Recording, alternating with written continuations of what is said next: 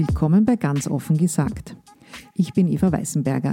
Wir wollen uns in nächster Zeit, zumindest bis nach der Medienenquete Anfang Juni, ein bisschen intensiver dem Thema Medien widmen. Und den Anfang machen wir heute mit dem Mediensprecher der FPÖ, dem Nationalratsabgeordneten Hans-Jörg Jennewein.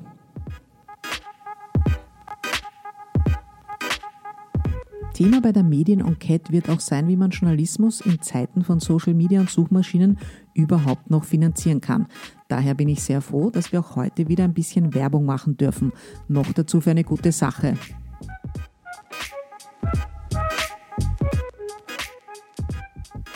Nicht jeder hat seine Aktenordner immer gut sortiert und griffbereit. Wenn ich zum Beispiel auf einem Amt Bescheinigungen oder Versicherungsbestätigungen vorlegen muss, Ihr glaubt nicht, wie ich bei der Suche fluchen kann. Dafür gibt es jetzt eine Lösung. Auf dem Portal meinesv.at findet man all seine persönlichen Dokumente rund um die Sozialversicherung als PDF zum Download.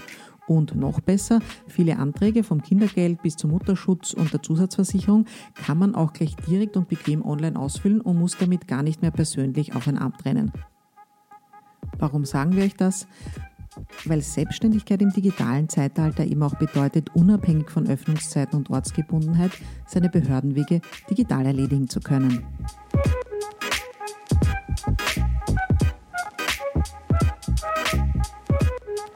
Ja, herzlich willkommen, Herr Abgeordneter Jenewein. Schönen guten Tag. Mein Ziel bei dem Gespräch ist es zu erfahren, was Sie und Ihre Partei im Medienbereich wirklich wollen und planen. Mhm. Von der großen Idee bis zur konkreten Maßnahme. Und dafür haben wir jetzt locker eine Stunde Zeit. Wenn es noch mehr ins Detail geht, gerne auch länger von meiner Seite. Zunächst würde ich aber gerne mal etwas über Ihren persönlichen Medienkonsum erfahren, um Sie besser kennenzulernen und damit wir verstehen, was für einen persönlichen Zugang Sie zum Thema haben. Erste Frage, welche Medienkanäle und Marken nutzen Sie täglich? Täglich nütze ich sicher Radio, Fernsehen, also die klassischen Medien. Ich lese nahezu alle Tageszeitungen, zumindest die wichtigsten. Und äh, seit mittlerweile bald zehn Jahren nutze ich natürlich auch die sogenannten neuen Medien. So neu sind die gar nicht mehr. Also ich bin seit, seit 2011 auf Twitter, ich bin seit 2009, wenn ich es richtig in Erinnerung habe, auf Facebook.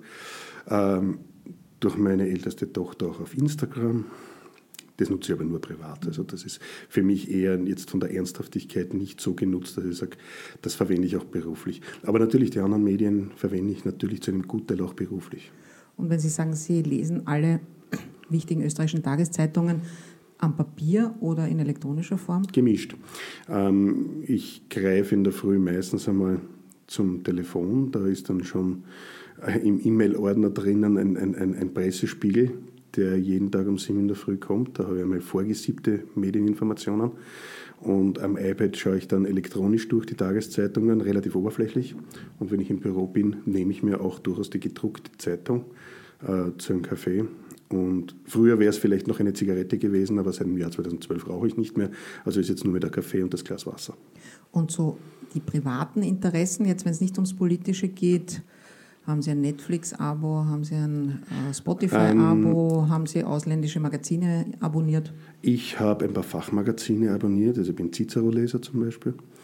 Ähm, ich habe auch abonniert äh, das Magazin Der Pressesprecher, weil ich ja viele, viele Jahre auch als Pressesprecher äh, und Kommunikator gearbeitet habe.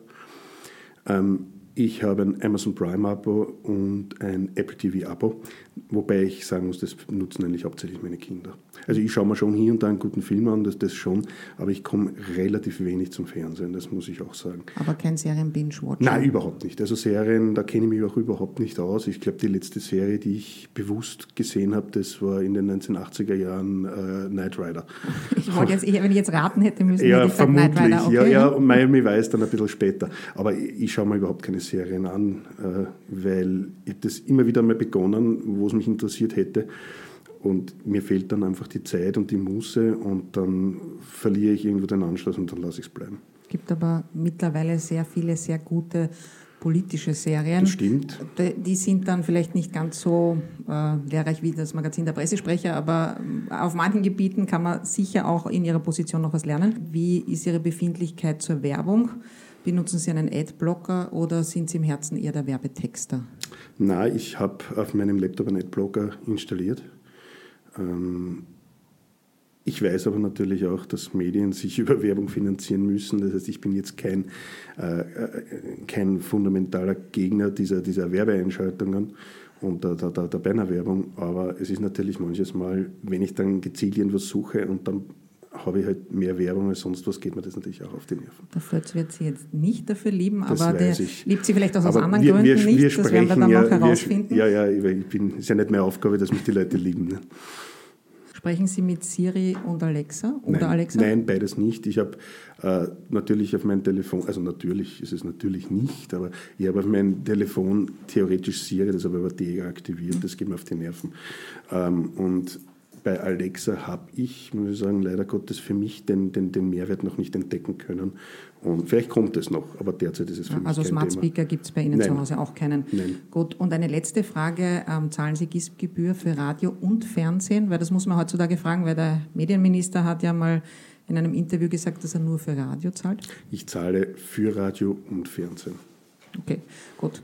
Dann wissen wir jetzt über Ihre private Mediensituation Bescheid. Äh, als nächstes interessiert mich, haben Sie sowas wie ein medienpolitisches Credo, Leitplanken, irgendwie so ein Grundsatz, Idee, was Sie eigentlich wollen in der Medienpolitik? Nein, ich glaube, die Grundsatzidee, und, und das ist das, was, was wir jetzt, also der, der Gernot Blümel und auch ich versuchen, ähm, in dieser Diskussion eigentlich vom Zaum zu brechen, was leider Gottes derzeit ein klein wenig, und wir werden sicher noch die Gelegenheit haben, darüber zu sprechen, durch die aktuelle Debatte untergegangen ist. Aber das, was wir eigentlich als Mediencredo relativ schnell gemeinsam im Zuge der Regierungsverhandlungen auch gefunden haben, das ist äh, eigentlich von beiden Seiten das Bewusstsein, dass wir beide gerne hätten, äh, dass es in 10, 15, 20 Jahren auch noch österreichische Medien gibt und nicht nur Google, Facebook und Co.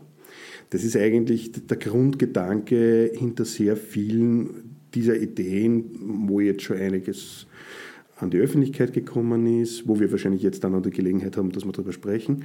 Und äh, was auch Thema der Debatte in den kommenden Monaten sein soll, weil darüber sollten wir eigentlich allesamt einmal diskutieren.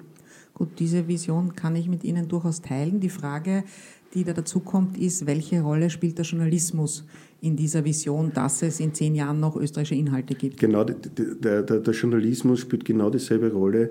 Äh, tut mir jetzt schwer, das zu trennen. Also wenn ich, wenn ich, wenn ich jetzt von, von, von Medienproduktion spreche, ne, dann betrifft es genauso den österreichischen Spielfilm wie auch eigene österreichische Inhalte in der Information. Und da spielt natürlich der Journalist eine wichtige Rolle. Ich glaube, dass es nicht sinnvoll ist, dass wir uns unsere, unsere Nachrichten künftig über BuzzFeed News oder, oder, oder sonstige Quellen besorgen, sondern für mich wäre es halt wichtig, dass wir in 10 oder in 15 Jahren österreichische Journalisten haben, die in einem österreichischen Medium arbeiten, das auch noch in Österreich finanziert werden kann und wo das sich so weit rechnet, dass die Leute vernünftige Gehälter bezahlt bekommen. Und dass man eben nicht äh, wenn man sich die Eigentümerstruktur dann anschaut, dieser Medien sieht, dass das eigentlich alles nur mehr ausländisch finanziert ist, was jetzt per se ja noch kein Problem ist. Das Problem ist ganz einfach so, wenn dann der Finanzier merkt, naja, eigentlich mein Interesse jetzt groß hier Geld zu verdienen, ist auf dem kleinen österreichischen Markt nicht wirklich möglich, dann kann der je nachdem Daumen nach oben oder Daumen nach unten den, den, den Finanzhahn abdrehen. Und das sollte eigentlich so sein, dass wir auch in Zukunft noch hier Medien, Medienschaffende haben, die hier auch finanziert werden können. Und das wird schwer genug werden. Wie man das schaffen kann, darüber reden wir noch. Ja. Ähm, ich würde noch kurz gern beim Journalismus bleiben. Ja. Was ist denn anständiger Journalismus für Sie? Können Sie es definieren oder mir Nein. Beispiele nennen von Journalisten, die Sie gut finden? Auch auf die Gefahr hin, dass die das vielleicht sich dann denken, gar okay, der wollen. Mediensprecher der FPÖ lobt mich jetzt hier. Was Nein. ist jetzt mit mir? Also ich werde niemanden in die Verlegenheit bringen, ihn zu loben, aber äh, schauen Sie alleine, dass ich jetzt heute hier sitze und diesen Termin wahrgenommen habe, äh, ist eigentlich äh, von meiner Seite insofern deshalb gemacht, weil ich diesen Podcast kenne, weil ich weiß, wie hier gearbeitet wird und das ist für mich äh, ein, ein, ein, ein ein guter Teil von, von österreichischem Journalismus. Auch deswegen, weil das ja eine aussterbende Gattung eigentlich ist. Bis vor ein paar Jahren hat es Podcasts gegeben ohne Ende. Es wird weniger und weniger und weniger. Und ich finde es eigentlich gut, dass das gibt. Aber, also, um ich, aber muss dazu sagen, ähm, wir machen das ja seit August. Ja. Und äh, hier in Österreich gibt es jetzt eine Renaissance. Im zweiten Anlauf, die Welle wird nicht mehr abebben, das kann ich garantieren, weil in den USA ist es ja schon das ein stimmt. Riesenmediengeschäft das und stimmt. ist wirklich ein Marktplayer geworden. Ja. Und in Österreich ist es zufällig abgerissen und kommt jetzt zurück. Ja, aber um auf die Frage nochmal einzugehen. Mhm. Ähm, zu sagen, was ist guter Journalismus? Ich glaube, guter Journalismus ist jener Journalismus, der sagt, was ist, äh, ohne äh, immer auch äh, die eigene Meinung mitschwingen zu lassen. Das, das was wir eigentlich früher Qualitätsmedien äh, ganz selbstverständlich gemacht haben, nämlich zu unterscheiden, was ist Kommentar, was ist Beitrag, äh, was ist Reportage, was ist Essay äh, oder Feuilleton. Ähm, das ist leider in Österreich ähm, ein bisschen in den Hintergrund gedrängt worden. Also ich habe in nahezu jedem Beitrag, der heute publiziert wird oder den ich, den ich auch im Fernsehen sehe, egal bei welchem Sender, ich möchte jetzt auf gar keinen speziell eingehen, habe ich immer so ein bisschen den Eindruck, äh, dass das verschwimmt, diese, diese, diese, diese, diese, diese verschiedenen äh, äh, Strickmuster und das finde ich ein bisschen schade. Ähm, denn Journalismus ist natürlich auch eigene Meinung, das ist ganz klar. Jeder Journalist hat seine eigene Meinung, das ist auch gut, dass er die hat. Aber immer so ein bisschen mitzutransportieren, die persönliche Meinung in den Beitrag hinein. Das fängt bei der Sprache an, bei der Definition an. Ähm, ich habe zum Beispiel letzte Woche mit, mit äh, Generaldirektor Wrawitz im Presseclub Concordia eine Podiumsdiskussion gehabt. Und dann stellt sich die Frage der Attacken der FPÖ auf den ORF.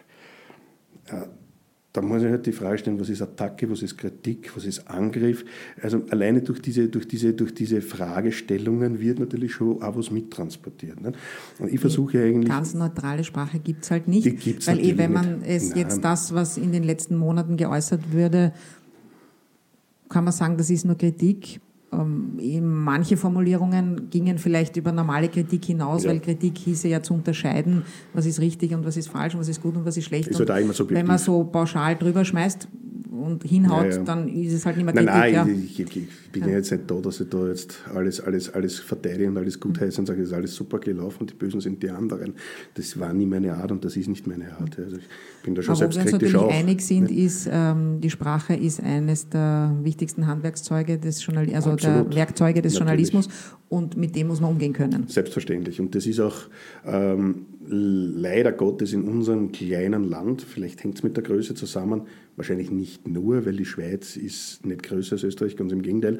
Und sie haben in der Schweiz äh, Publikationen, die sie tagesaktuell äh, im, im ganzen deutschen Sprachraum bekommen.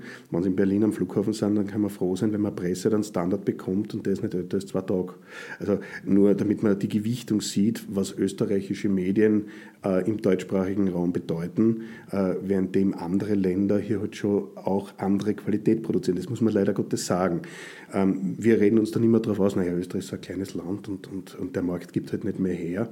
Ich bin mir nicht sicher, ob das wirklich so ist. Und es hat immer wieder ganz tolle, und gibt es bis zum heutigen Tag im Übrigen, ganz tolle Produkte gegeben. Ich denke da zum Beispiel an Datum, mhm. ja, die, die wirklich eine tolle Arbeit machen. Auf der anderen Seite, so richtig vom Fleck kommt das auch nicht. Und, und da stelle ich mir dann schon die Frage, warum Aber es gibt es immerhin schon seit Geben 15 Jahren. Geben tut's das es, ist auch nicht so schlecht, weil äh, für ein kleines, unabhängiges Stimmt. Medium, das auch schon mehrmals den Besitzer und die Chefredaktion gewechselt mhm. hat, muss man mal den Atem haben, überhaupt durchzuhalten. Stimmt. Aber wenn ich dann, dann als, als, als Beispiel nicht dieses NZZ. Aber haben Sie ein Datum-Abo, frage ich jetzt Nein, Datum-Abo habe ich nicht, aber, aber ich, mu ich, muss dazu sagen, ich, hab, ich bin natürlich privilegiert als, als, als, als Politiker. Ich kriege alle Zeitungen, die ich lesen möchte, kostenfrei. Ähm, das, dieses, dieses Privileg habe ich natürlich. Ja dafür sorgen, dass der FPÖ-Club noch ein paar Datum-Abos abonniert. Ich werde das einmal, an, ich werde das einmal anregen. Aber ich habe gesagt, ich möchte niemanden in Verlegenheit bringen. Ich weiß nicht, ob das den Herrschaften äh, der Redaktion dann so recht ist, wenn ich sie jetzt da über Gebühr lobe. Aber das war nur ein Beispiel dafür, dass das ein qualitätsvolles äh, äh Medium ist. Und so richtig vom Fleck, also das, das kennt man eigentlich auch nur im, im, im, im im, im Fachjournalistenbereich und im Bildungsbürgertum, eine große Breite hat das nicht. Und wenn es dann auf der anderen Seite anschauen, wie das mit NZZ.at leider, muss ich sagen, wirklich leider zu Ende gegangen ist, das ist, das sind, das sind so Entwicklungen, die machen mir keine Freude, weil es einfach den Meinungspluralismus massiv äh, einschränkt. Und, und ich finde es schade, dass wir in Österreich äh, da offenbar ein gewisses Entwicklungsproblem haben. Das sehe ich schon. Jetzt nochmal zurück zur Unterscheidung, was ist Journalismus und was ja. nicht. Die FPÖ hat sich ja in Oppositionszeiten in den letzten Jahren so ein Owned Media Netzwerk rund um sich herum aufgebaut. FPÖ TV, Wochenblick, unzensuriert.at. Würden Sie sagen, das ist Journalismus oder ist das eine andere Art von PR-Arbeit? Halt, die FPÖ ist halt professioneller auf dem Gebiet als andere gewesen und früher dran. Das würde ich so sehen, weil es einfach eine, eine, äh, eine Form der Kommunikation auch ist. Ja. Und Sie werden auf den von Ihnen genannten Plattformen Beiträge finden, die sind vielleicht gelungener und andere sind nicht so gelungen. Uh, unabhängig davon uh, bringen natürlich moderne Medien auch neue Möglichkeiten der Kommunikation. Ähm, ich kann nichts dafür, dass die anderen Parteien diese Entwicklung verschlafen haben. Das kann man natürlich über, über den Facebook-Auftritt vom, vom Vizekanzler und Bundesparteimann Strache lächeln und witzeln und da gibt es viele Kritik, die kennen wir eh alle, brauchen wir da jetzt nicht breitflächig wiederholen.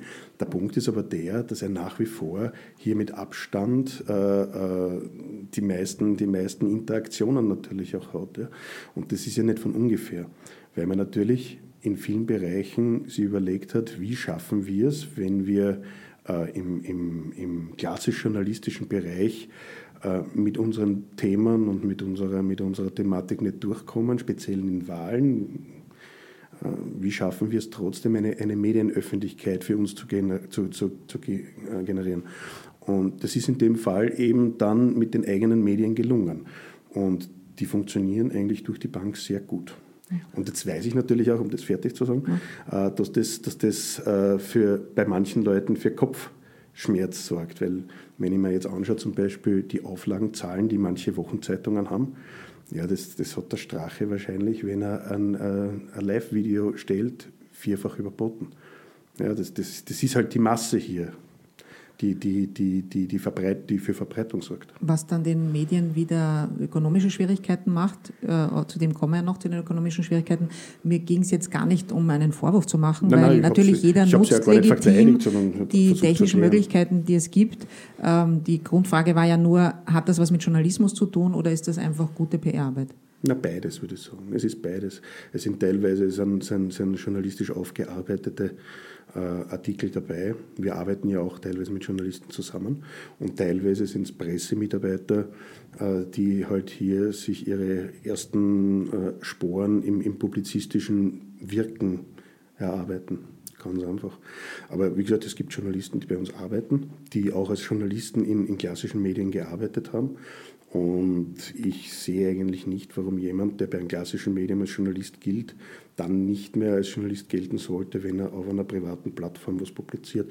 Also das ist beides. Aber es geht halt immer um die Interessen, die dahinter liegen. Na, also selbstverständlich. Es ist schon aber klar, dass das der mal klar. Journalist war. Wenn man dann halt PR aber macht, dann arbeitet man nicht mehr Journalist, auch wenn man es als Handwerk beherrscht. Natürlich, natürlich, ja, das ist klar. Und es ist aber auch logisch, dass natürlich bei FPÖ TV äh, im vorderen Interesse steht, hier die, die Arbeit der FPÖ zu bringen und nicht irgendeiner anderen politischen Partei. Das ist auch klar. Nicht?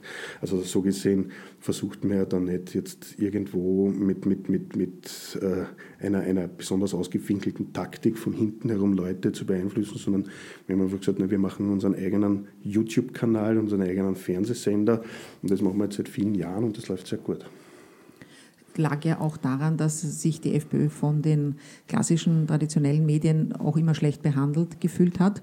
Ähm, würde den Rahmen selbst eines Podcasts wahrscheinlich sprechen, sprengen, wenn wir das jetzt ausdiskutieren, ob es ja. wirklich so war oder nicht. Teilweise war es natürlich so, das muss ich auch zugestehen.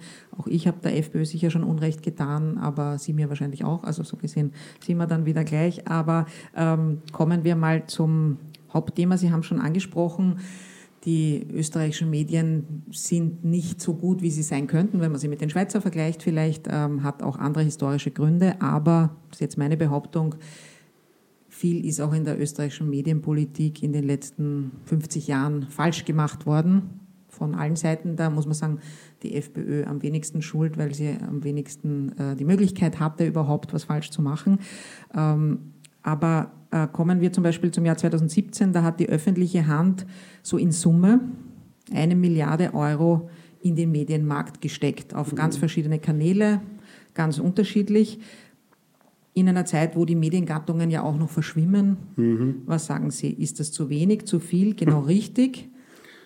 Eine schwierige, eine schwierige äh, Frage zu sagen, ist zu wenig und zu viel. Wenn Sie einen Herausgeber fragen, wird er wahrscheinlich sagen, ist zu wenig. Wenn Sie mich als Politiker fragen, werde ich wahrscheinlich sagen, äh, jetzt ist dann auch wieder gut. Ja. Äh, die Frage ist halt immer, was man, was man mit Presseförderung bewirken möchte und in welche Richtung sich Presseförderung entwickeln sollte. Nicht? Wir wissen alle, und unsere Zuhörer werden das wahrscheinlich am besten wissen, in welcher schwierigen Lage sich äh, Medien seit geraumer Zeit befinden. Wir haben einen unheimlichen Druck von der Online-Seite, wir haben einen unheimlichen Druck äh, von, von Medien, die eben nicht die klassischen äh, Vermarktungswege nutzen, sondern äh, die das, die das über, über soziale Netzwerke spülen etc. Und wir wissen auch, und das ist eine Erfahrung, die ich auch selbst persönlich gemacht habe in der Vergangenheit, dass Journalisten oftmals wirklich ein Problem haben, von ihrem Beruf, äh, wenn sie denn nicht einen guten Vertrag haben, auch wirklich zu leben. Das ist ein Problem. Ähm, das ist vor allem auch ein Problem äh, der Gewerkschaft meiner Meinung nach, weil dies verabsäumt hat in den, in den vergangenen Jahren hier für vernünftige Verträge und für vernünftige Kollektivverträge? Kollektivverträge zu sorgen, selbstverständlich. Ja. Also ich kann mich erinnern, wenn Sie sich sicherlich auch noch gut daran erinnern können, wie in Wien das Puls TV gestartet ist, wie da, wie da äh, junge Studenten frisch von der Uni eine Kamera in die Hand gedrückt gehabt haben, die sind dann quer durch die Stadt geschickt worden auf der Suche nach Geschichten. Ja, und wenn dann die Geschichte gebraucht worden ist, dann ist da ein bisschen Geld geflossen und wenn keine Geschichte gebraucht worden ist, so hat derjenige Pech gehabt. So kann man natürlich auch schwer äh, eine nachhaltige Entwicklung schaffen. Wenn ich mir die, die, die Redaktionen anschaue, ich kenne wenige Medienhäuser, es gibt sie Gott sei Dank noch, aber wenige, die auch klassische Lehrredaktionen noch bedienen, wo die Leute wirklich äh, in der Redaktion das Handwerk des Journalisten lernen. Die Presse macht das zum Beispiel. Die Presse macht Habe ich auch einmal besucht ab, ab, vor 20 Jahren. Ja. Ähm, daran wird oft kritisiert, dass sie was kostet und das dann wieder nicht jeder leisten kann. Es gab damals Stimmt, auch Stipendien, gibt es glaube ich jetzt auch noch. War damals eine gute Sache. Ich kann es nur empfehlen, es ja. macht immer noch der Stefan Schöffel. Kurze Werbeeinschaltung, jetzt haben wir schon das Datum. Jetzt Stefan Schöffel, Chronikredakteur der Presse, war dort mein Lehrer, hat das wunderbar gemacht. Ja, finde find ich auch richtig und gut und sollte meiner Meinung nach auch äh, so bedacht werden, dass jene Medien, die das, die das betreiben und die das machen, dass die künftig auch äh, mehr profitieren von einer öffentlichen Förderung als jene Medien, die das vielleicht nicht machen. Mhm. Gut, also das heißt, äh, wir sind jetzt schon bei dem Thema Presseförderung gewesen. Das heißt, das wäre ein Punkt. gestreift. Genau, ja, genau. Aber, ja. aber das heißt, weil da gab es ja in der letzten Regierung, die letzte Bundesregierung hatte sich da schon auf was geeinigt, mhm. eben Innovationsförderung, aber auch Ausbildungsförderung. Ja.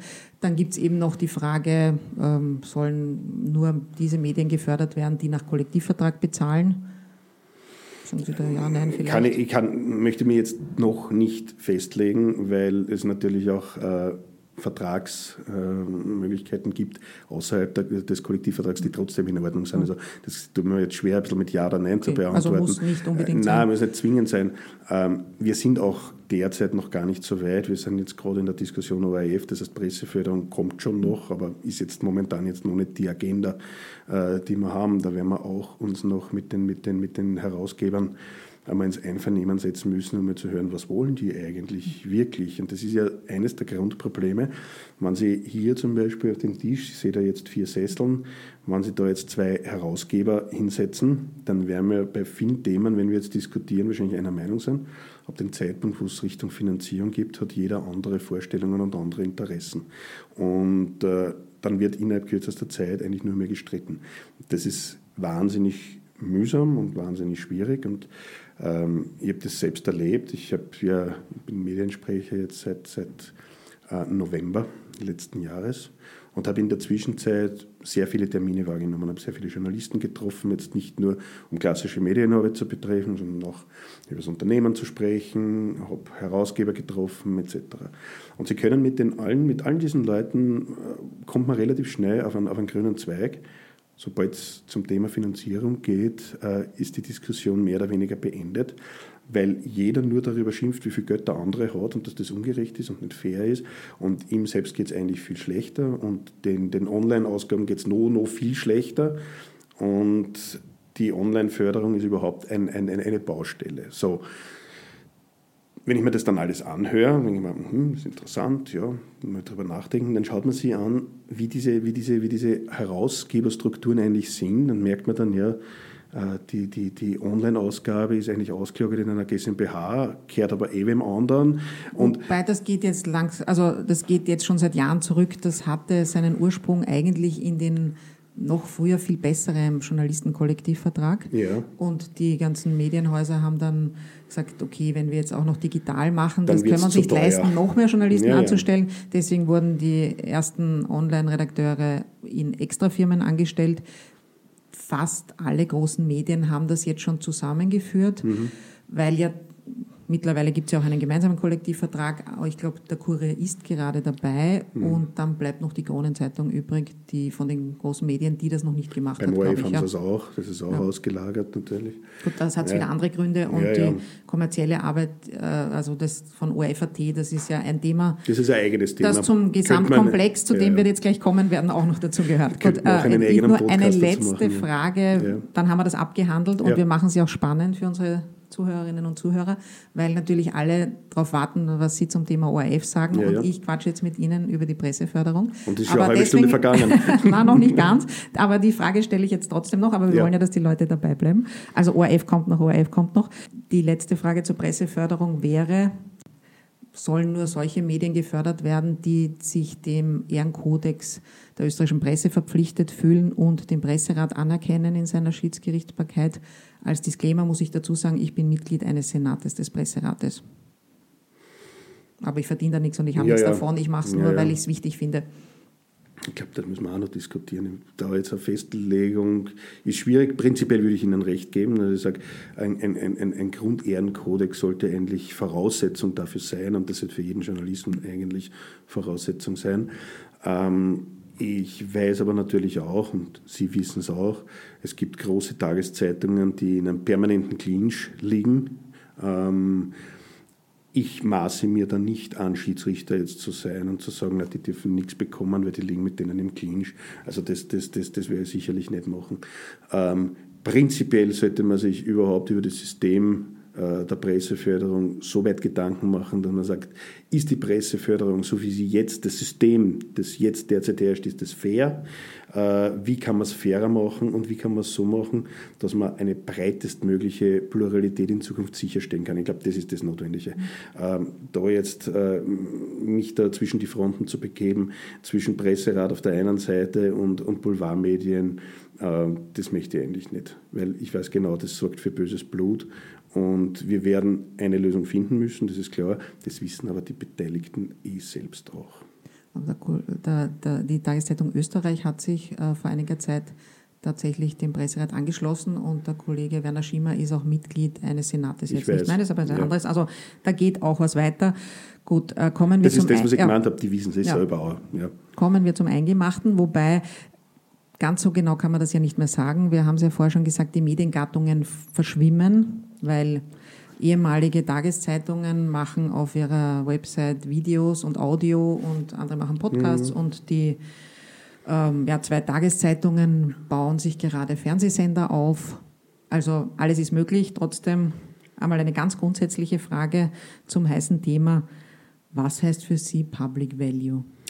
Public Value.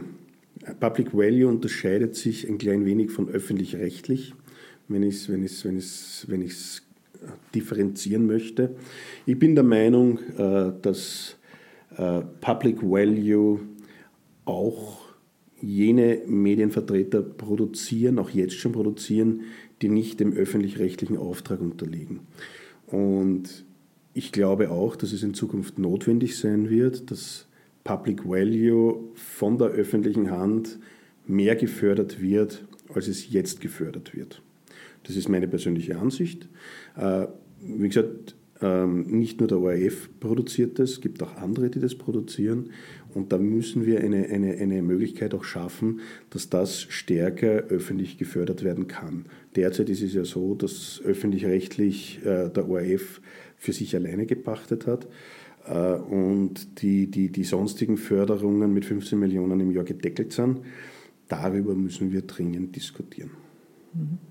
Über diesen Deckel müssen wir mhm. diskutieren. Aber haben Sie auch eine äh, Definition, weil Sie gesagt haben, Public Value und öffentlich-rechtlich sind zwei unterschiedliche naja, Dinge, leicht unterschiedliche. Wie definiert man das eine, wie definiert man das andere? Naja, also ich, ich würde es ich auch so definieren, dass das dass, äh, Public Value äh, insofern alle, alle produzieren können, die einen, einen, einen, einen übergeordneten wichtigen Beitrag für die Allgemeinheit leisten wollen, währenddem das öffentlich-rechtliche in Österreich durch die gesetzlichen äh, Definitionen relativ klar auf den ORF zugeschnitten ist.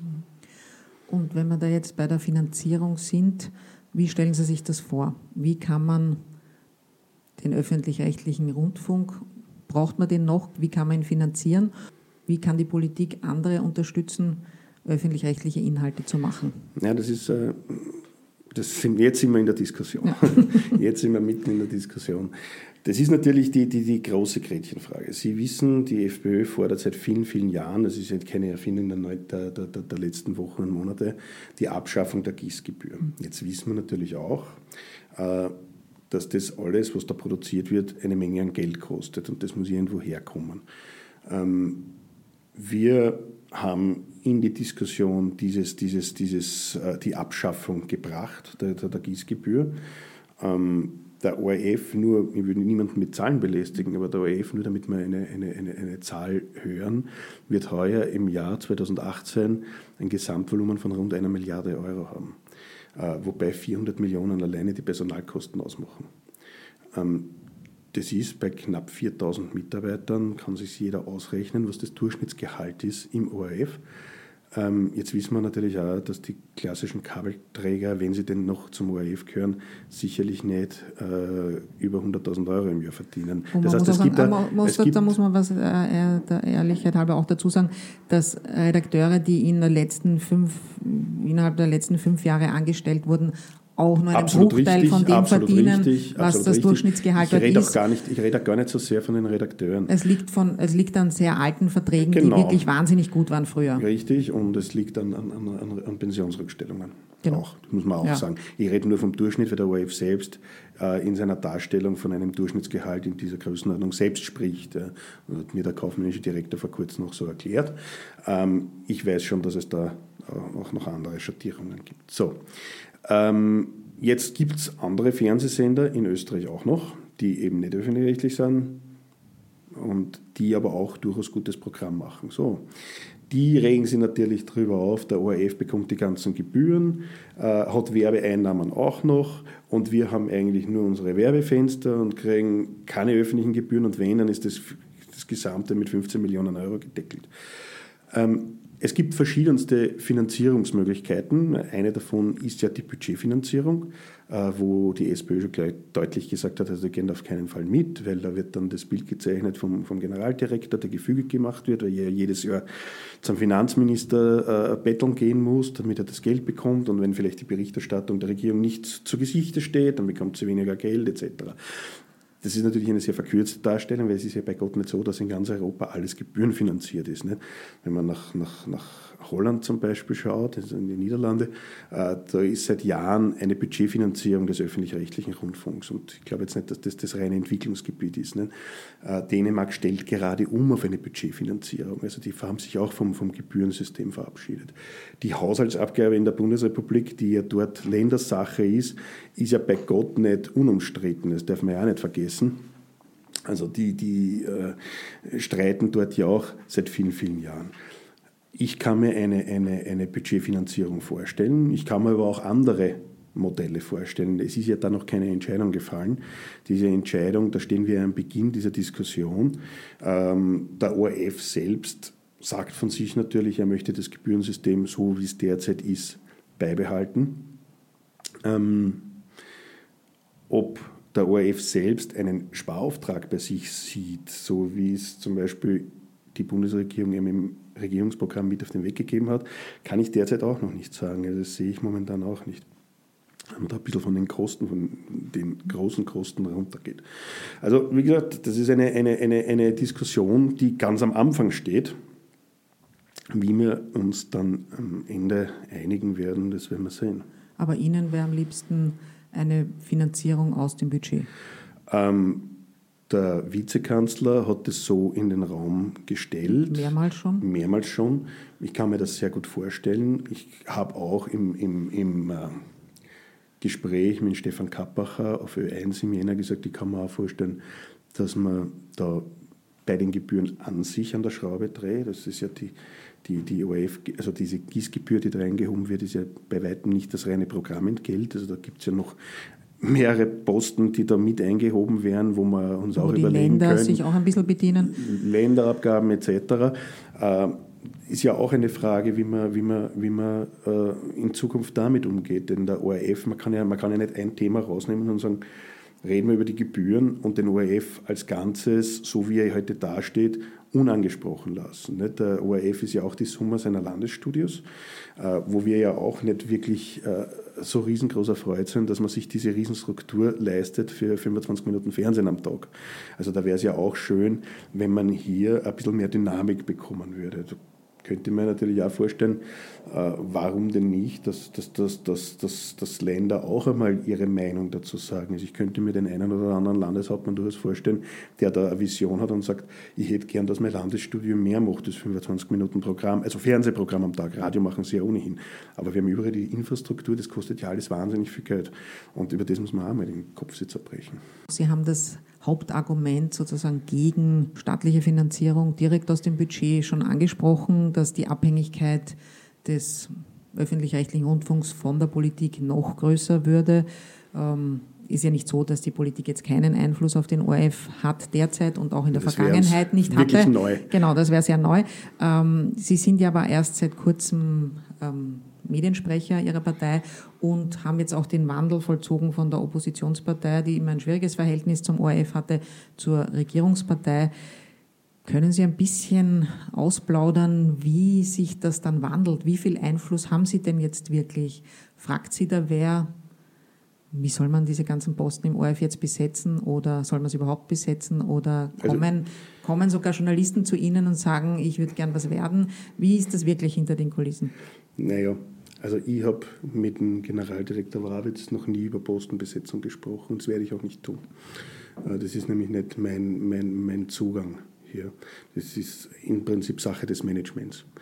Dass natürlich die Politik bei, einer, äh, bei, dieser, bei, dieser, bei dieser Stiftung beim ORF mitredet, äh, das liegt in der Natur der Sache. Ähm, das ist ja nichts Neues, wie Sie richtigerweise sagen, das ist seit Jahrzehnten so und, und, und das wirklich Traurige daran ist ja eigentlich, dass Medienpolitik in Österreich sich bisher eigentlich eh darauf reduziert hat, wer wird Generaldirektor und wer wird der Chefredakteur und wer wird das. Das waren die wichtigen Dinge, unter Anführungszeichen, die wichtigen Dinge, über die man sich in der Vergangenheit unterhalten hat. Ähm, die Frage ist auch viel mehr, die man stellen müsste, wie geht es mit dem ORF weiter. Aber um auf die Frage noch einmal zurückzukommen, ich möchte gar nicht ablenken. Ich muss nur aufpassen, dass ich nicht selber über die Dinge rede, die mir wichtiger erscheinen. Äh, es gibt Journalisten, die mit mir reden, natürlich. Ja. Ich rede mit vielen Journalisten und manche bekunden auch das eine oder andere Interesse. Aber erstens würde ich da keine Namen nennen, das wäre mir zu billig. Ja, das ist mir eh klar. Das würde ich auch nicht in meinen Memoiren machen. Und, und zum anderen, wie gesagt, es ist halt insofern ein bisschen schwierig, weil es wäre blauäugig zu glauben, die FPÖ ist jetzt Teil der Bundesregierung und wir gehen da jetzt am Königelberg und sagen so, und wo sind jetzt die Büros? Die schauen wir jetzt an. Und ich gehe mit dem Maßband durch die Büros und, und miss aus, wo man jetzt welchen Schreibtisch reinstellt und wo man welchen Namen an die Tür schreibt. Also so funktioniert das nicht. Bitte vergessen wir nicht, alle Leute, die da drinnen arbeiten, haben gültige Arbeitsverträge. Und darum finde ich ja diese, diese Diskussion so absurd, wenn man sagt, na, jetzt kommt die FPÖ und jetzt verlieren dort die Leute ihre Arbeit und werden alle kaltgestellt das geht ja gar nicht. Das ist ja, das ist ja ein, ein naiver Zugang. Ähm, ich habe das ganz am Anfang, kurz nach der Regierungsbildung, äh, haben bei mir Kollegen von Ihnen aus der Bundesrepublik Deutschland angeklopft, von ARD und ZDF. Äh, gesagt, ja, was wird jetzt mit diesen und diesen Journalisten und, und, und, und wollen Sie die jetzt abmontieren? Und wie stellen Sie sich das eigentlich vor? Äh, das ist ja wie eine Bananenrepublik. Also da gibt es Arbeitsverträge, es gibt ein Arbeitsgericht, also können ja die Leute nicht entlassen. Ja, und ich möchte auch gar niemanden entlassen. Wieso denn auch? Ja, ähm, dass es mit dem einen oder anderen vielleicht eine, eine, unterschiedliche, eine, eine unterschiedliche Meinung gibt, ja, mein Gott, das muss ja zulässig sein. Es gibt ja es gibt keine Unbelangbaren. Da gibt es eine interessante Diskussion, die würde ich auch gern führen, das würde ich auch gern ansprechen, weil ich höre dann immer auch im Gespräch mit, mit, mit vor allem mit Kolleginnen von Ihnen, die, die mir dann sagen, naja, diese Attacken der FPÖ auf, auf, die, auf die Journalisten, das ist ja ein Angriff auf den freien Journalismus. Ich sehe diesen, diese, diesen Angriff auf den freien Journalismus, den kann ich nicht ausmachen, den sehe ich auch nicht. Ich sehe eine, eine Kritik, aber diese Kritik ist ja keine Einbahnstraße, bitteschön wir wissen alle, dass Journalismus sich ebenfalls, genauso wie die Politik im Übrigen, in den vergangenen Jahren gewandelt hat. Wenn ich mir anschaue, wie in den 60er, 70er Jahren Interviews geführt werden und wie heute Interviews geführt werden, ja, das, sind ja, das sind ja nicht mehr vergleichbare Situationen. Heute ist ja der Journalist, der politische Innenpolitikjournalist, ist ja im Prinzip Teil des politischen Geschehens. Das braucht mir niemand erzählen, dass es nicht Einfluss hat, äh, wenn in den wichtigsten Nachrichtensendungen der Republik eine bestimmte Themenauswahl stattfindet, wenn hier ein, ein, gewisser Rahmen gesetzt wird, wenn hier ein gewisser Spin auch in der Berichterstattung gebracht wird. Natürlich spielt das alles mit. Und der Redakteur, der Journalist, der das gestaltet, der ist natürlich Teil dieses politischen Spiels, der ist politischer Akteur. Und genauso muss der kritisierbar sein. Es gibt keine Unbelangbaren. Ne? Der Thomas Mayer, äh, ein Politwissenschaftler aus Dortmund, der hat da ein, ein, ein, interessantes Buch dazu geschrieben. Das kann ich nur allen Kollegen wirklich anraten, dass sie sich das einmal durchlesen, wo er auch genau beschreibt, ab wann man das erkennen kann, wenn Journalisten selbst in die politische Arena einsteigen. Das beginnt äh, bei, der, bei der Fragestellung, bei der Einmoderation und endet beim Bild, das dann vielleicht eingeblendet wird, wo ja der Politiker überhaupt keine, keine Einflussnahme mehr drauf hat. Ne? Ist schon klar, also gute Journalisten und Journalistinnen sind sich dieser Fragestellungen, dieser Problematik bewusst. ja auch bewusst Natürlich. und wir diskutieren es auch immer wieder ja, ja. unter uns oder jeder denkt für sich darüber nach.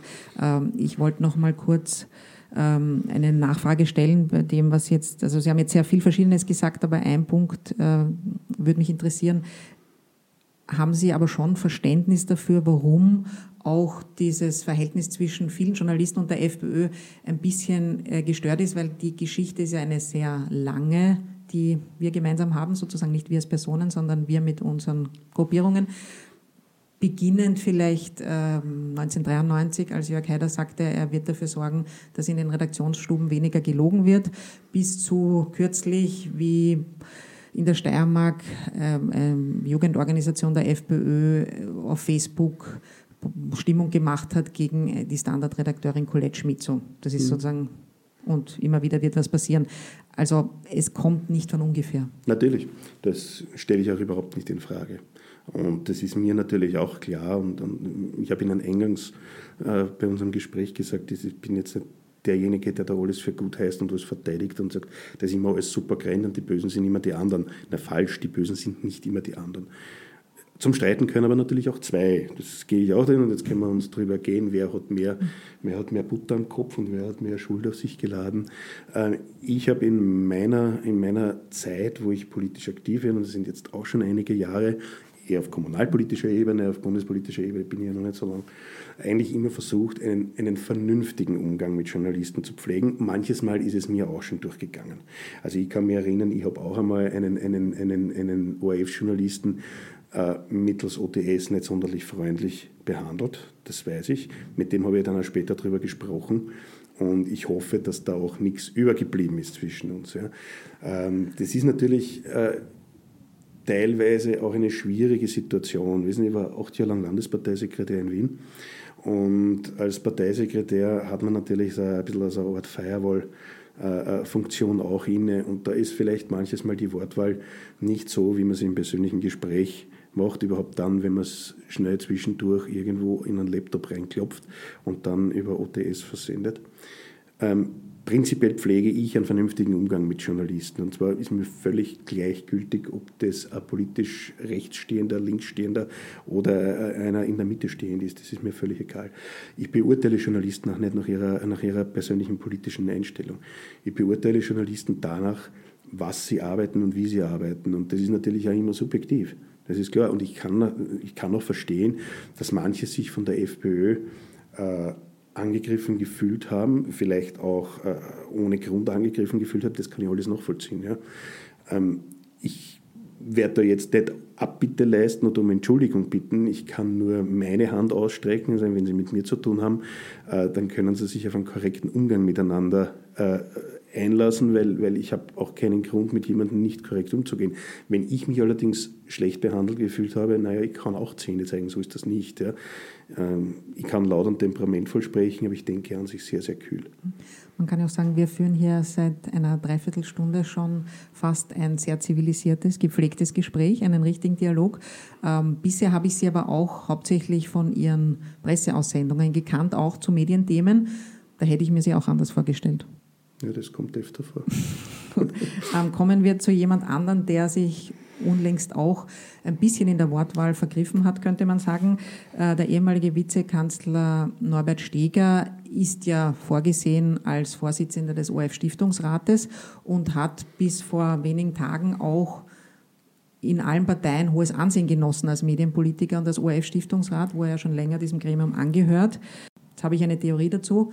Ähm, der Norbert Steger ist ja nicht sozusagen totaler Mainstream immer in der FPÖ gewesen, obwohl er mal dessen, äh, der Obmann bei ihnen war. Aber jedenfalls hat er sich vielleicht gedacht, er möchte, bevor, damit er da wirklich gewählt wird, einen guten Eindruck machen auf manche ihrer Mitglieder oder auch vielleicht auf manche Funktionäre und hat sich dann in der Wortwahl vergriffen, weil er übertrieben hat. Sie schütteln den Kopf, das war nicht so. Ähm, das möchte, nein, ich habe den Kopf geschüttelt, äh, weil ich diese Theorie, die Sie da jetzt aufgestellt haben, nicht ganz teile. Äh, nicht, dass er sich in der Wortwahl vergriffen hat. Ich glaube, dass das nicht sehr gut gelaufen ist. Das gestehe ich gerne zu. Ich glaube aber auch, und das werden jetzt natürlich die weniger Wohlmeinenden unserer Zuhörer als klassisches Abschwächen von mir bewerten. Ich bin aber davon überzeugt, dass es wirklich so ist.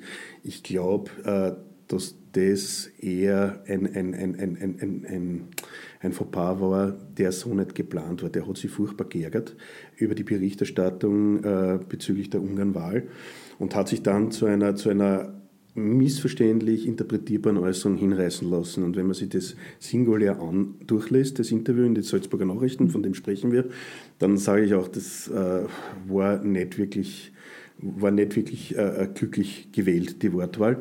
Auf der anderen Seite muss man natürlich dem Norbert Steger auch zugestehen, äh, dass er, dass er da drinnen äh, in den vergangenen Jahren als Einzelkämpfer in dem Stiftungsrat, er war ja der einzige FPÖ-Vertreter, äh, sich auch ähm, oft Situationen stellen musste, die nicht immer einfach waren. Weil er hat natürlich auch da drinnen als FPÖ-Vertreter die Position der FPÖ vertreten und ist dann auf, auf, auf, ziemlich taube Ohren über viele, viele Jahre gestoßen. Ja. Und jetzt hat er ein Interview einmal gegeben, das nicht sonderlich glücklich gelaufen ist. Und dann äh, fällt man über ihn her, ohne seine Erklärung, die, die dazu geführt hat, weil er hat ja dann eigentlich dazu gesagt, dass er, er, ist jetzt nicht der Meinung, dass die alle gekündigt werden sollen, sondern er ist der Meinung, dass in diesem speziellen Fall bei dieser Ungarn-Berichterstattung äh, das einfach schief auch gelaufen ist. Das hat er sehr botschert und nicht sehr gut rübergebracht.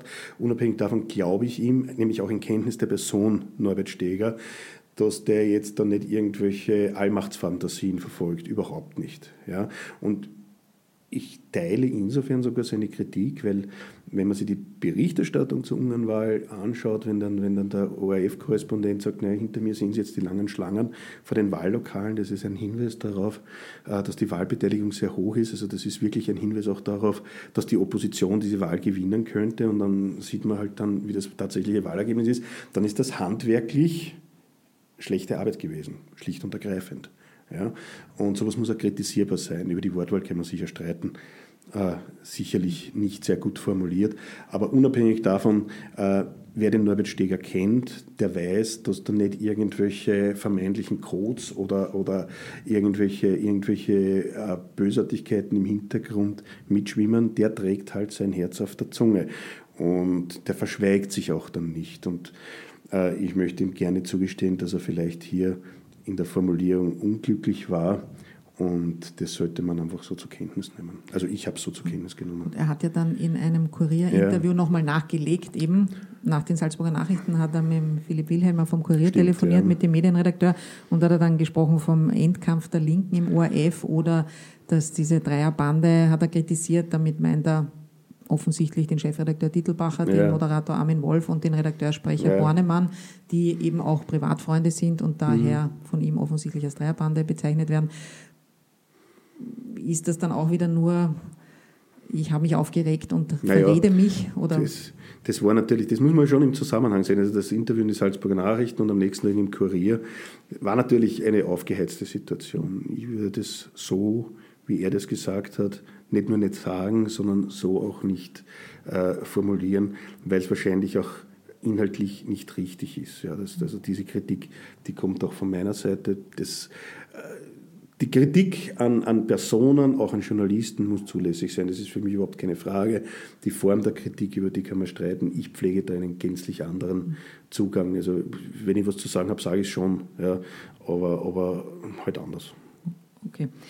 Ähm, wir haben vorher schon darüber gesprochen, die schwierige Finanzierbarkeit und Sie haben gesagt, sobald es zum Thema Finanzierung kommt und wenn hier jetzt noch ein paar Verleger und ein Vertreter vom ORF und der Markus Breitenegger sitzen würden, dann würde es gleich krachen und alle würden zum Schreiben beginnen. Das tue ich jetzt ein bisschen aus, äh, übertreiben. Ähm, Sie und der Herr Minister Blümel wollen aber, dass die ganzen österreichischen Player in Zukunft besser zusammenarbeiten. Wie genau soll das funktionieren und vor allem, wie wollen Sie schaffen, die Leute zur Zusammenarbeit zu bringen. Ich glaube, das ist sogar der schwierigere das Punkt. Das ist sicher der schwierigere Punkt. Ähm, wie man das dann vom, vom technischen Ablauf machen wird, äh, ob das eine, eine GmbH wird oder, oder, oder wie man das macht, muss man sich noch überlegen. Aber Sie haben völlig recht, der schwierigende Punkt wird sein, dass man sich einmal auf einen gemeinsamen Nenner einigen kann. Und ich denke, und da bin ich, da bin ich durchaus positiv gestimmt, dass, dass die von Ihnen genannten Personen jetzt, egal ob das der Herr Breitenecke ist, aber auch der Herr Wrabetz zum Beispiel ist, die wissen ja im Endeffekt selbst genau, äh, dass man so, wie wir die letzten 20, 25 Jahre gearbeitet haben, in Zukunft ich meine, wir können schon so weitermachen, ja, aber dann, dann wird es halt den ORF nur mehr als, als, als, als kleinen äh, äh, öffentlich-rechtlichen Sender irgendwo geben. Die, die, die, die, die Quoten sinken weiter in den Keller. Ja, und äh, wie es mit den Privaten weitergeht, die, die aus dem Ausland finanziert sind, muss man ja auch ganz offen sagen. Äh, die, die, die Finanzgeber sitzen ja nicht in Österreich. Ja, wenn, wenn, wenn die, wenn die äh, Finanziers irgendwann einmal erkennen, na, der Markt interessiert uns nicht mehr, mehr na, dann drehen die ganz einfach den Knopf ab und der Bildschirm ist finster. Ja. So, ich glaube, dass es notwendig sein wird und, und da bin ich davon überzeugt, da werden wir auch die, die, die wesentlichen Player äh, dazu bekommen, dass wir eine Win-Win-Situation schaffen können, indem wir sagen, der ORF als größtes österreichisches Leitmedium, von mir aus, wie, es der Gerd Bacher mal gesagt hat, das größte Medienorgel der Republik, äh, gemeinsam mit den Privaten sorgen sich künftig darum, dass, und das haben wir jetzt wieder eng, am, am, fast am Beginn unseres Gesprächs, dass österreichische Inhalte, das Public Value, egal wer das jetzt produziert hat, ob das jetzt Puls, ATV, äh, ob das äh, Servus TV, ob das Schau TV und wie die alle heißen ist oder ob das der OF ist. Oder ob es einfach nur die kleine Zeitung mit dem Oder ob es die kleine Zeitung ist, selbstverständlich. Ähm, dass man hier versucht, eine gemeinsame Vermarktungsplattform zu, äh, zu schaffen, wo man mit einer Stimme spricht, dass man sie nicht zwingend nämlich wenn es um die Konkurrenz von außen geht, dass man sie nicht zwingend intern auch noch äh, bekriegt und, und diese, äh, diese, dieses Konkurrenzverhältnis intern auch noch nach besten Möglichkeiten pflegt, weil das am Ende wahrscheinlich dafür sorgen wird, dass äh es irgendwann einmal in den nächsten, in den nächsten Jahrzehnten keinen kein, kein österreichischen Content mehr geben kann oder nicht mehr geben wird. Und das wäre sehr schade. Gibt es da Ideen und Pläne über diese Vision hinaus? Also wie das wirklich konkret ausschauen kann, weil das ja so schwer vorstellbar, wie das wirklich organisiert ist. Wollen Sie das noch nicht sagen oder haben Sie die noch gar nicht, sondern das ist naja, nur mal das Ziel schon, es und schon, es ist, es am halben so, Weg stehen wir noch. Es, es, es, gibt einmal ein Ziel, es gibt eine Vorstellung, äh, ganz konkret, äh, dass das jetzt in der Schublade liegt, das gibt es noch nicht. Aber ich lade Sie und die Zuhörer hier ganz, ganz herzlich ein, bei der Medienenquete teilzunehmen. Das wird ein wesentlicher Punkt dort sein, der dort besprochen werden soll und auch diskutiert werden soll.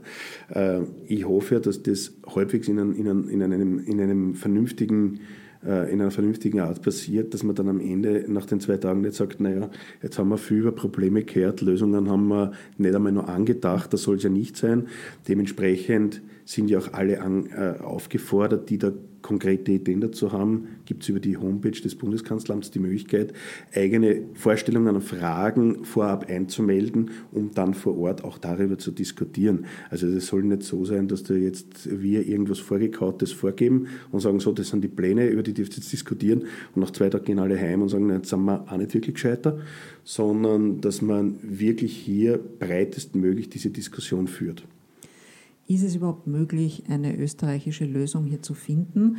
Ich war letzten Sommer, den habe ich in New York verbracht und da habe ich viele Vertreter von Medien-Startups der verschiedensten Art kennengelernt und mit denen mich unterhalten und die wollten von mir immer nur wissen, wie können wir uns den deutschen Markt unter den Nagel reißen, bevor die Chinesen dort sind. Mhm die rechnen nicht damit, dass aus Europa irgendwas Sinnvolles kommt, was ihnen da im Weg stehen könnte. Mhm. Und den Chinesen schon gar nicht. Die rechnen auch nicht damit, was kann Europa eigentlich tun, um selbst seine Stimme zu erheben, beziehungsweise sicherstellen, dass europäische Stimmen auch noch in 10, 20 Jahren gehört werden. Gibt es da irgendeinen Plan? Ja, äh, es geht ja da, wir sprechen jetzt natürlich von österreichischen Stimmen, Sie haben natürlich mhm. recht, in Wahrheit geht es ja um, um, um europäische Stimmen. Ja, völlig wurscht, ob sie jetzt aus Österreich kommen, aus Großbritannien kommen oder aus, aus Deutschland kommen. Wichtig ist ja, dass es überhaupt noch äh, hier Produktionen und, und, und europäischen Content geben wird. Und ich denke, die Diskussion, die wir jetzt da beginnen, die wird in anderen Ländern ja schon viel länger geführt und viel intensiver geführt. Äh, ich denke da speziell an Großbritannien. Ähm, ich glaube, dass das nur ein erster Schritt sein kann, dass wir uns natürlich auch mit den anderen, mit den anderen äh, äh, Medienhäusern, mit den großen öffentlich-rechtlichen ebenfalls verständigen werden müssen. Denn das, das, was Sie jetzt da besprochen haben, ja, in Wahrheit ist es das ja. Äh, unser, unser Gegner ist doch bitteschön nicht mehr ORF gegen Puls 4. Was soll, denn das, was soll denn das für eine Gegnerschaft sein? Was soll denn das in Wahrheit virtuell sein? Das ist doch Schrebergartendenken. Äh, wir, wir sind tagtäglich konfrontiert mit, einer, mit immer weiteren und größeren Einfluss von, von, von, von sozialen Netzwerken, die ja vermeintlich nur Katzenbilder transportieren. Die transportieren ja viel, viel mehr. Und wenn Sie sich jetzt angeguckt haben, wovon ich davon überzeugt bin, dass Sie das getan haben, nicht die, die, die, die den, den Herrn Zuckerberg äh, äh, vom Senat, äh, wie die Politik hier diese Entwicklung ich würde sagen, 20, 25 Jahre hinterherhoppelt, wo, wo sich der, äh, der Facebook-Gründer dann fragen lassen muss von einem Senator, von einem amerikanischen, naja, äh, wenn Facebook künftig äh, kostenfrei bleibt, wie finanzieren sie sich eigentlich? Ja? Wo man genau sieht, die haben eigentlich ja, überhaupt. Gesagt, Senator, we run ads. Nein, also das ist ja, da, da sieht man ja eigentlich, wo die Politik steht in der Diskussion und, und, und wo, da, wo, da, wo das große Medium Facebook steht in der Diskussion. Das ist ja in Wahrheit ist es, ist ja fast beschämend. Und ich würde fast sagen, das, so, so, eine Situation könnte man in Europa, in nahezu jedem Land in Europa haben. Ja. Also ich, ich kann mich auch noch erinnern an die frühen 2000er Jahre, äh, wo ich, wo ich äh, Politikerkollegen, ich war ja damals noch kein Politiker, Politikerkollegen erklären musste, wie das jetzt künftig mit diesem Internet weitergehen wird. Nicht? Viele gemeint haben, ja, E-Mail ist eh ganz lustig, aber vielleicht schicken wir das per Fax auch noch zur Sicherheit, mhm. falls das E-Mail nicht ankommt. Nicht? Das war für uns damals völlig undenkbar. Und wir sagten, ja gut, wenn er es möchte, dann schicken wir halt ein Fax auch noch. Ja? Ähm, ich habe halt den Eindruck, die Politik ist da die letzten Jahre einfach stehen geblieben, hat sich gedacht, naja, Facebook, Twitter, das ist eh alles recht schön und gut und das, das wächst, das nimmt nebenbei, das betrifft uns nicht. Wenn ich mir heute das Fernsehverhalten zum Beispiel meiner Kinder anschaue, äh, meiner ältesten Tochter, also für die spielt ORF eigentlich, die ist 13 Jahre alt, für die spielt ORF eigentlich gar keine Rolle. Die weiß zwar, dass das gibt, aber das weiß ich deshalb von mir, weil wenn ich zu Hause bin, um 19.30 Uhr schalte ich meistens die Nachrichten ein. Also bin ich auch aufgewachsen. Ähm, ich sage, ich möchte mir das jetzt anschauen, völlig egal, was da sonst Sie sind wahrscheinlich nicht jeden Tag um 19.30 Uhr zu Hause. Ich bin nicht jeden Tag um 19.30 Uhr zu Hause, aber am Wochenende kommt es schon hier und da vor. Und dann äh, wird eben Amazon jetzt einmal abgeschaltet und es wird auch kein Apple TV geschaut, weil ich habe nur einen Fernseher zu Hause, ich brauche nicht in jedem Zimmer sowas. Einer genügt, so, und dann schaue ich mir da die Nachrichten an. Aber die, die nutzen ja den Fernseher ohnehin nur mehr am Rande. Ja, wenn sie alleine ist, dann schaut es fern, aber sonst hat sie das Smartphone, da läuft YouTube, da läuft eben Amazon und, und, und Apple und was auch immer. Ja, und ich habe halt oft den Eindruck, unsere, unsere Medienmacher an den, an den Schaltstellen bisher, die denken sich halt immer noch, wer weiß, ob sie das auf Dauer durchsetzen wird. Den Eindruck kriegt man manches Mal. So weit würde ich nicht gehen. Das finde ich den Kollegen gegenüber zu hart. Ich formuliere es anders, ist auch nicht ganz unhart. Ich glaube schon, dass es manche gibt an den Schalthebeln, die sich noch denken, ich weiß, das kommt. Aber für mich geht es sich noch aus, ja, dass ja. ich in die Pension, dass ich es in die Pension schaffe. Das möchte ich manchen ich hab, doch unterstellen. Okay. Ich nenne jetzt aber auch keine Namen. Nein, ich nenne auch keine Namen. Ich habe vor kurzem mit jemandem gesprochen, äh, der, der der größten Medienorgel der Republik arbeitet, der mir gesagt hat, ja, aber da, vor kurzem, vor ein paar Jahren hat man noch, hat man noch prophezeit, äh, Print wird bald sterben, Print gibt es noch immer, jetzt prophezeien alle, das Fernsehen wird sterben, das Fernsehen gibt es noch lange. Und ich gesagt, ja, schon, aber das Nutzungsverhalten ändert sich total. Das lineare Fernsehen Und vielleicht nicht mehr in der richtig, Form oder der nur Form noch zu Special-Ereignissen. Ja, stimmt. Wir kommen eh schon zum Ende, aber nach all dem, was wir jetzt gesagt haben, Glauben Sie, die Social-Media-Plattformen, die großen, werden innerhalb der nächsten fünf Jahre in Europa wie Medien behandelt werden, rechtlich?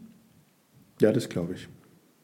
Und was kann Österreich dazu tun, um das durchzusetzen? Oder sind wir da so ein kleiner Fisch, dass wir in der europäischen Medienpolitik eigentlich eh keine Stimme haben? Naja, wir sind ein kleiner Fisch, das stimmt schon. Aber auf der anderen Seite können wir da, wo wir noch die Möglichkeit haben, äh, derzeit mit, mit, mit nationalstaatlichen Gesetzen zu arbeiten, es gibt ja da einige Ideen, Stichwort digitale Betriebsstätte und so weiter, äh, dass wir, dass wir da einmal uns ähm, zukunftsfit und medienfit machen. Aber und das ist etwas, das, das, das halte ich schon für wichtig, auch vor dem Hintergrund der Ratspräsidentschaft der österreichischen im Herbst, dass wir dieses Thema jetzt nicht bei der Medienenquete im Juni behandeln und dann diskutieren wir irgendwo im Parlament, im Ausschuss weiter, sondern dass wir das auch auf europäischer Ebene äh, in die Diskussion aktiv einbringen. Denn genauso, und das ist vielleicht jetzt mein, mein Plädoyer, mhm. genauso wie es die letzten 10, 15 Jahre in Österreich ein bisschen ein Schattendasein geführt haben, weil das hat ein paar Fachjournalisten interessiert und ein paar Medienmenschen und ein paar Politiker, aber die breite Öffentlichkeit, der war das mehr oder minder egal. Genau den Eindruck habe ich derzeit, das passiert auch auf europäischer Ebene so. Da gibt es ein paar Leute, die interessiert ein paar Leute, die diskutieren darüber, aber der breiten Masse ist es wurscht. Das ist aber eine relativ wichtige Geschichte, äh, nämlich äh, hängt es in den, in, in, es, es, wird sich entscheiden, ich möchte es vielleicht so formulieren, es wird sich entscheiden, ob wir in Europa künftig noch selbst Medien dann gestalten werden oder ob wir eben, wie Sie es zuerst beschrieben haben, entweder aus Amerika oder aus China oder aus den Tigerstaaten, das sind ja die fast nur interessanteren äh, Staaten in Zukunft, ob da dann äh, der, große, der große Einfluss auf Europa kommen wird ich sehe es, und das möchte ich vielleicht nur einfügen, weil es mir wichtig ist, ich sehe es zum Beispiel jetzt schon beim Kinderprogramm. Wenn Sie sich das anschauen, da gibt es ja in der Bundesrepublik Deutschland auch öffentlich-rechtlich den Kinderkanal, was da teilweise an, an, an, an Kinderprogramm gespielt wird, das kommt alles aus Südostasien. Da gibt es kaum europäischen Content. Das ist ein bisschen schade. Hm. Ist auch eine der Aufgaben des ORF, äh, Programm für alle Generationen zu machen. Da sind wir wieder beim öffentlich-rechtlichen Auftrag. Eine kleine Gedanken zum Medienwandel möchte ich noch nachreichen. Vor diesem Hearing mit Mark Zuckerberg hat er ja ein Interview gegeben und zwar nicht bei einem klassischen Medium, also nicht der New York Times und auch nicht CNN, sondern im Podcast von Ezra Klein, dem Chefredakteur von Vox.com. Ähm, Ihnen würde ich empfehlen, weil wir auch Dänemark angesprochen haben, vielleicht doch einmal eine Serie zu schauen, und zwar Borgen. Das ist die dänische äh, Politikserie des dänischen öffentlich-rechtlichen Rundfunks, der auch sich selber, nämlich den Fernsehsender, nicht besonders gut äh, wegkommen lässt. Ähm, nicht nur Ihnen, Herr Jennewein, empfehle ich Borgen anzuschauen, lernt man viel über Politik, sondern allen, die uns zuhören. Und abschließend habe ich eine Frage, die ich trotzdem noch stellen muss. Sie sind zwar Mediensprecher der FPÖ, aber es gibt ja eben noch einen Vizekanzler und es gibt einen Innenminister, der lange die Medienarbeit ähm, gesteuert hat. Wie gewichtig ist Ihr Wort jetzt? Also alles, was wir jetzt gehört haben, können Sie sich damit durchsetzen, einmal in der eigenen Partei? Wir sind in einer Diskussion und, und diese Diskussion wird ja auch intern geführt. Äh, das, was ich Ihnen jetzt erzählt habe, ist ja nichts, was ich mir jetzt nur aus den Fingern gesagt habe in den letzten Wochen, weil ich mich in die Thematik eingelesen habe, sondern das ist ja im Prinzip das, was wir innerhalb der FPÖ seit vielen, vielen Wochen auch diskutieren. Also ähm, jeder hat natürlich seine Aufgaben. Ich werde jetzt sicherlich nicht da den, den, den, den Vizekanzler überholen wollen oder den Innenminister oder den Generalsekretär oder sonst irgendwem. Wir sind ein Team, treten das Team auf und, und machen als Team Politik. Das heißt, es hat sich ausgezahlt, sich das bis zum Ende anzuhören, weil Sie haben viel erfahren, was die FPÖ wirklich vorhat. Vielen Dank fürs Kommen, Herr Jennewein. Und ähm, wir werden sicher noch andere Player dieser Mediendebatte bis zur Enquete einladen und vielleicht auch danach, um dieses Thema von allen Seiten zu beleuchten. Vielen Dankeschön. Dank für die Einladung. Das war's wieder mit ganz offen gesagt. Wenn ihr uns in Zukunft noch hören wollt, ja, dann unterstützt uns doch bitte, liked uns und folgt uns auf allen Plattformen, die es da so gibt. Oder schaltet doch Werbung bei uns, meldet euch bei uns. Äh, wir sagen euch dann, wie das geht. Danke, ciao. Missing Link